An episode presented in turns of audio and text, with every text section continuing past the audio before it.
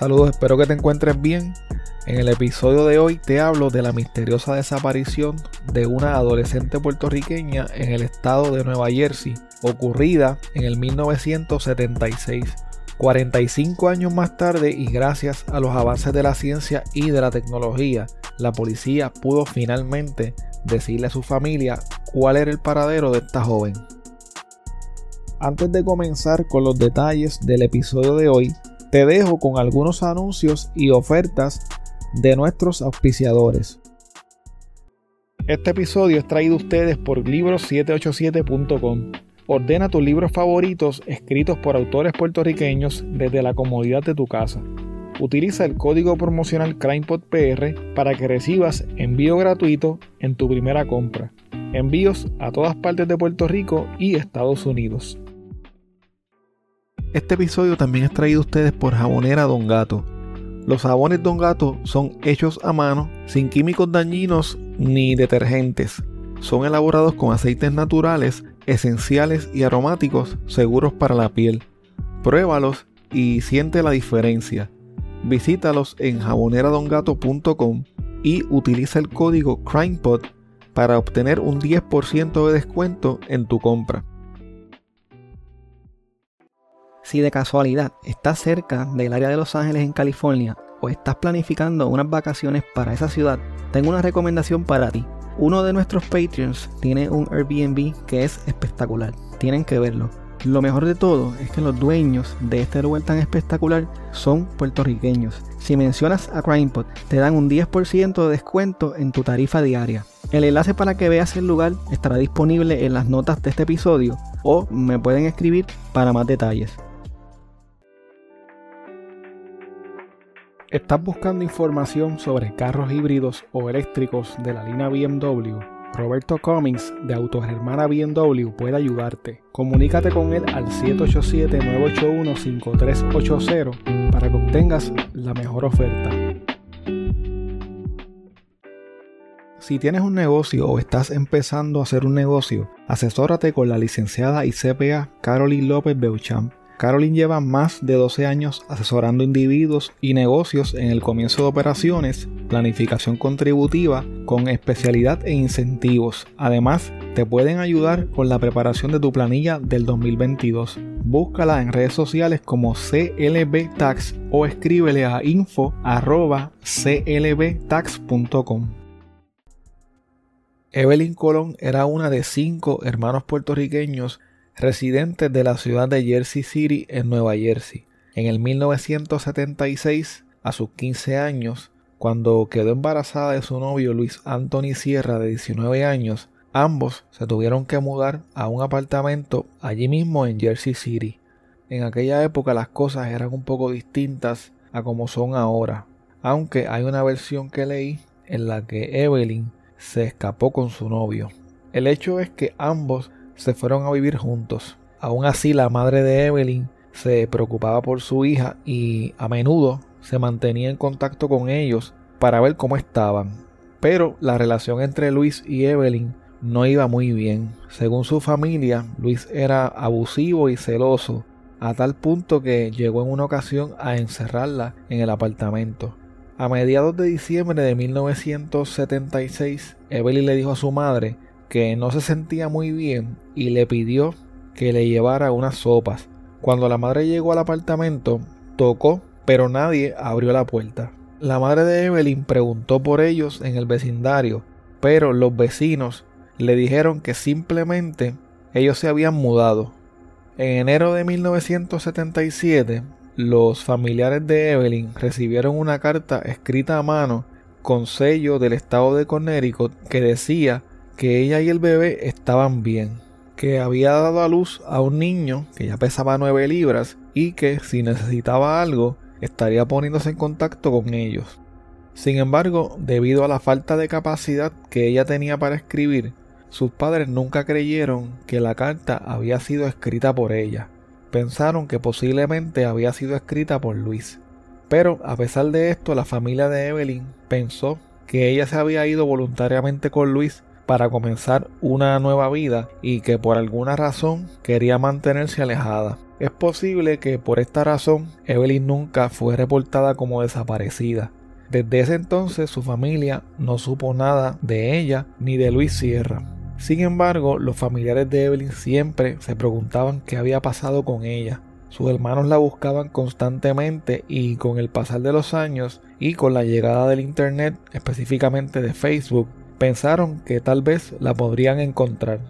A través de Facebook, una de las hermanas de Evelyn les envió mensajes a muchas personas pensando que tal vez podría tratarse de su hermana o de personas que tal vez la podían conocer, pero no tuvo suerte. Un sobrino de Evelyn llamado Luis Colón, que nació siete años después de su desaparición, creció escuchando las historias de su tía y cuando ya era adulto comenzó a hacer gestiones para encontrarla. Como parte de sus esfuerzos para dar con el paradero de su tía, sometió su ADN a varios servicios de genealogía como lo son Ancestry.com o 23andMe. Sin embargo, aunque aparecieron algunos parientes lejanos a través de estos servicios, Luis no tuvo éxito en encontrar a su tía Evelyn o a su hijo. A pesar de esto, la familia nunca se cansó de buscarla. Antes de morir, la madre de Evelyn le pidió a sus hijos que por favor encontraran a su hija. El 20 de diciembre de 1976, un adolescente caminaba por la orilla del río Lehigh en Whitehaven, Pensilvania, cuando encontró unas maletas azules. Al acercarse, se percató que dentro de las maletas y cerca de estas había partes de cuerpo humano. Cuando la policía llegó a la escena, pudo confirmar que en efecto lo que había en esas maletas eran partes del cuerpo de una mujer muy joven que había sido desmembrada junto al bebé que llevaba en su vientre. Las partes fueron colocadas dentro de tres maletas, algunas de estas estaban semiabiertas y se encontraban esparcidas debajo de un puente de la autopista interestatal 80 en el condado de Carbon. Según la investigación, esta joven fue brutalmente asesinada, desmembrada y luego arrojada desde un auto que pasaba sobre el puente. Su cuerpo también mostraba signos de abuso sexual. El feto que llevaba en su vientre le fue removido y metido en una de las maletas azules junto a la cabeza de su madre. Lo más probable era que el asesino tuviera la intención de que las maletas cayeran al agua, para que las posibilidades de que éstas fueran encontradas se redujeran. Sin embargo, dos de las maletas cayeron en el bosque a unos 20 pies del río y la que contenía la cabeza y el feto estaba en la orilla del río. El asesino utilizó un periódico y una colcha para envolver las partes del cuerpo. Más tarde se determinó que el periódico que se utilizó era The New York Sunday del 26 de septiembre de 1976, un periódico que se vendía en la parte norte de Nueva Jersey. Los investigadores de la época pensaban que la mujer a la que bautizaron Beth Doe probablemente nació y pasó su infancia en Europa Occidental o Central, posiblemente en Serbia o en Croacia. Según este análisis, posiblemente se había mudado a los Estados Unidos cuando era apenas una niña. Luego de los análisis y las autopsias realizadas, se conocieron algunos detalles horrendos de la muerte de Beth Doe y de su bebé. Según la autopsia, el asesino estranguló a la joven con sus propias manos. Luego de asesinarla, le cortó la cabeza, la nariz, las orejas, los brazos y las piernas. El cadáver de Beth Doe también tenía un disparo en el área del cuello. En el 2007, el cuerpo de Beth Doe fue exhumado para hacerle pruebas de ADN y verificar si su perfil coincidía con alguno de los perfiles genéticos registrados de personas desaparecidas, pero el análisis no tuvo ninguna coincidencia. Años más tarde, en el 2019, la policía estaba considerando la posibilidad de que Beth Doe fuera una niña adoptada que se escapó de su casa en Nueva York en los años 70, pero un tiempo más tarde localizaron a esa persona y confirmaron que aún estaba viva. Al parecer, luego de tanto esfuerzo, la identidad de Beth Doe seguiría siendo un misterio. Pero los investigadores del caso de Beth Doe no se cansaron de trabajar y en el 2020 enviaron una pieza del fémur de la joven a un laboratorio en Texas donde se obtuvo su perfil de ADN y se encontró un posible vínculo con un miembro de su familia. Una buena investigación puede ser la diferencia para probar un caso más allá de dudas razonables. Si necesitas alguno de los siguientes servicios, todo tipo de investigación, análisis y reconstrucción forense, investigación criminal para defensa legal, extracción y análisis forense de celulares y computadoras, pruebas de polígrafo, toma y análisis de huellas dactilares, artista gráfico forense, investigaciones privadas dentro y fuera de Puerto Rico, análisis forense de documentos y firmas. Puedes llamar a Fernando Fernández, investigador privado y forense con más de 17 años de experiencia a nivel local e internacional al 787-276-5619 o visítalo en fernandofernandezpi.com.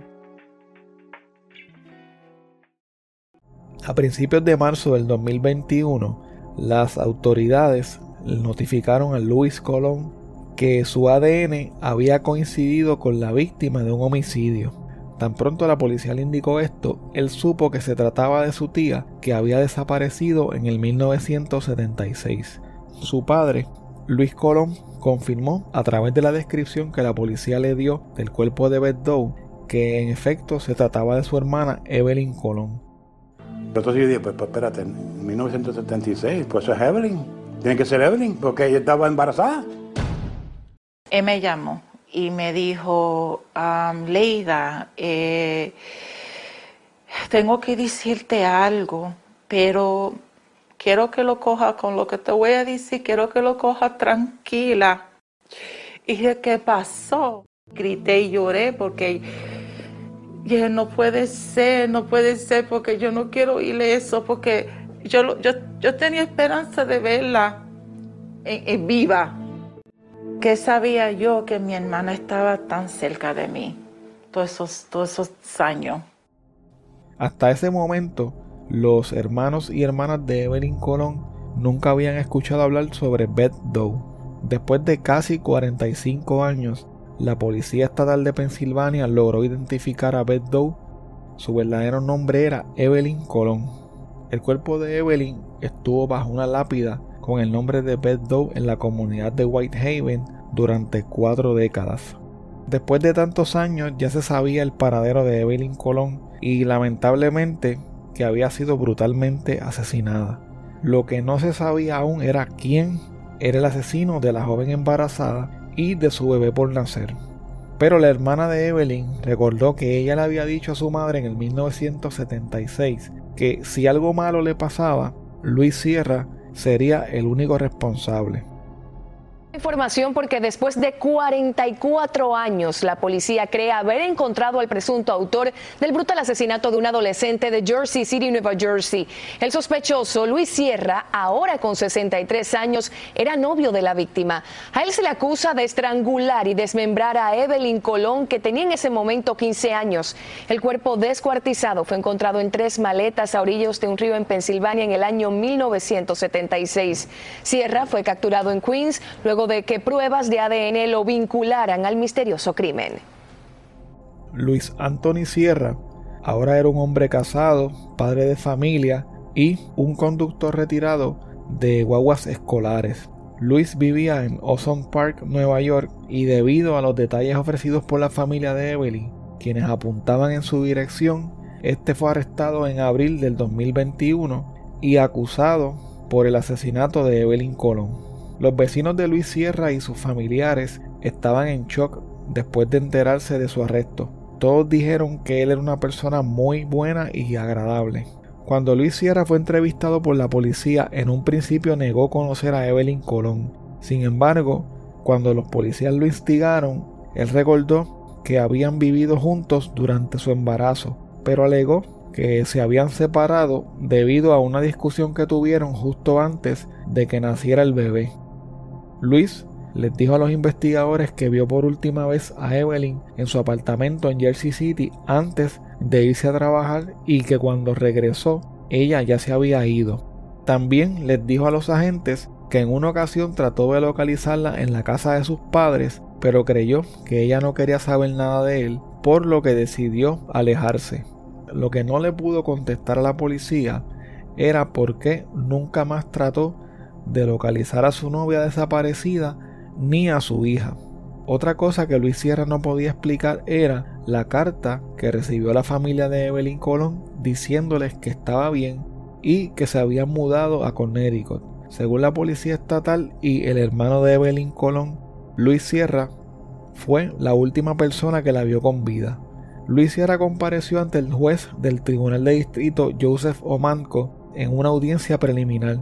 En la vista, Luis Colón padre, el hermano de Evelyn, testificó que la última vez que él y sus padres vieron a Evelyn, ella se encontraba con Luis Sierra en una reunión familiar que se dio en diciembre de 1976. Luis Colón también dijo que varios meses después de la desaparición de su hermana, habló con la policía en dos ocasiones sobre la carta, pero no se hizo ningún reporte oficial de persona desaparecida. En un principio creyeron que realmente ella estaba bien y que se había ido voluntariamente a Connecticut, pero luego surgieron las dudas y por eso acudieron a la policía.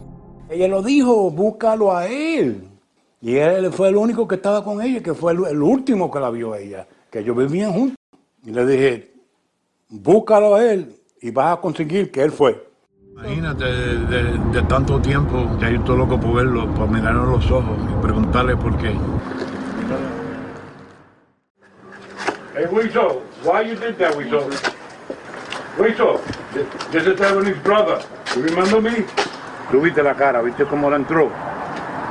Eso es lo que te estoy diciendo, él sabe lo que hizo. Por su parte, el abogado de Luis Sierra, Robert Madden, argumentó que los cargos deberían ser desestimados porque no había evidencia física o forense que vinculara a su cliente con el crimen.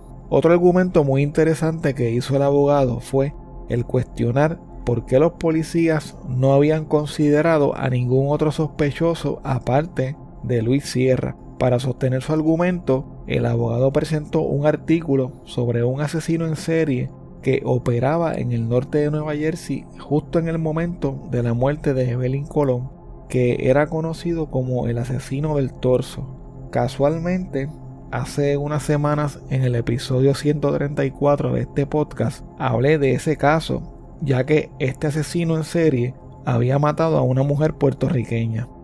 Luego de escuchar a las partes, el juez dictaminó que había suficiente evidencia contra Luis Sierra para referir el caso a la corte del condado. Luego de encontrarle causa, Luis Sierra fue encarcelado en espera de juicio.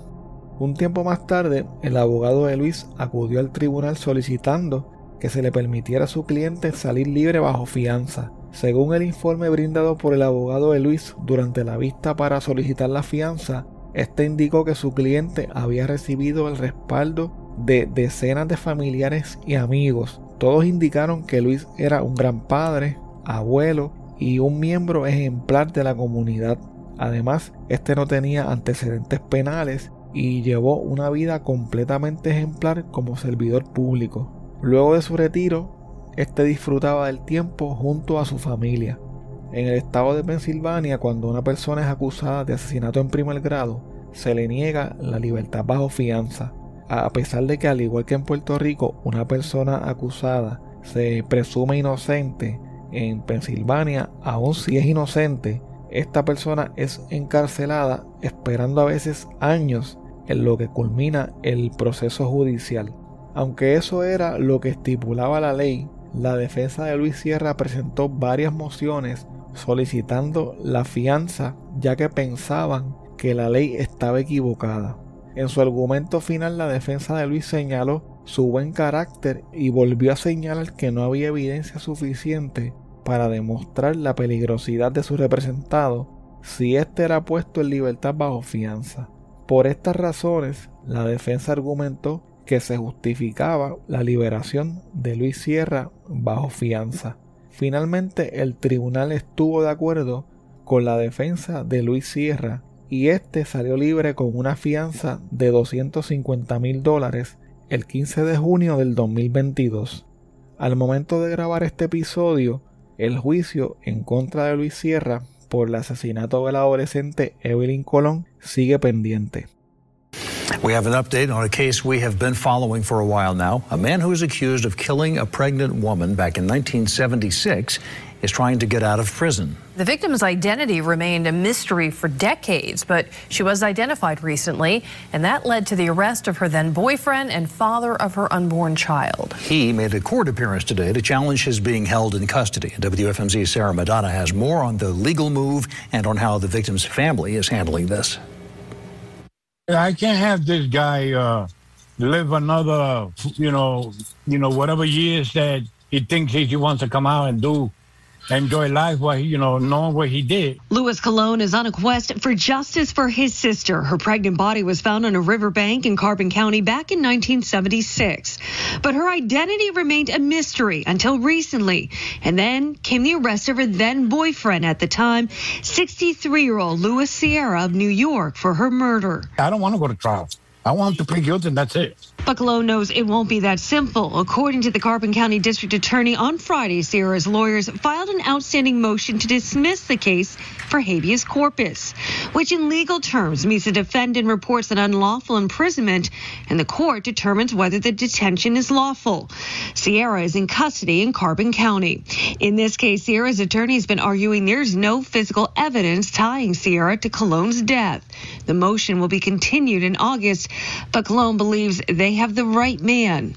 She told my mother, if anything happens to me, blame him. They have evidence. They got the video, the six hour audio of him of changing his stories. Colon says he knows this will be a long, painful process. He didn't even look at me. You imagine that? When he came to court and I was outside and I called him out, I want you to look at me.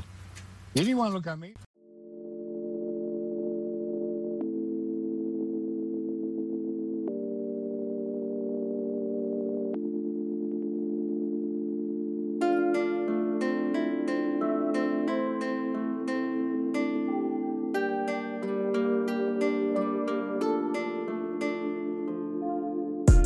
Muchas gracias por escuchar el episodio de hoy. Quiero invitarte a que te unas a mi Patreon visitando patreon.com diagonal crimepodpr. Así puedes apoyar este proyecto independiente y tener acceso a contenido exclusivo que utilizo para investigar los casos. Tu colaboración permite que este proyecto pueda seguir semana tras semana reseñando temas como los que acabas de escuchar en el día de hoy. Si tienes un negocio propio o un producto o eres parte de alguna empresa que le gustaría anunciarse en este espacio, puedes comunicarte conmigo a través de correo electrónico a crimepodpr.outlook.com o a través de cualquiera de las redes sociales. Recuerda que nos puedes seguir a través de CrimePodPR en Facebook, Twitter e Instagram y suscribirte a Apple Podcast, Spotify o en tu aplicación favorita para podcast para que no te pierdas ningún episodio. Recuerda también que puedes dejar tu reseña o review de 5 estrellas en Spotify, en Apple Podcast o en cualquier plataforma de podcast.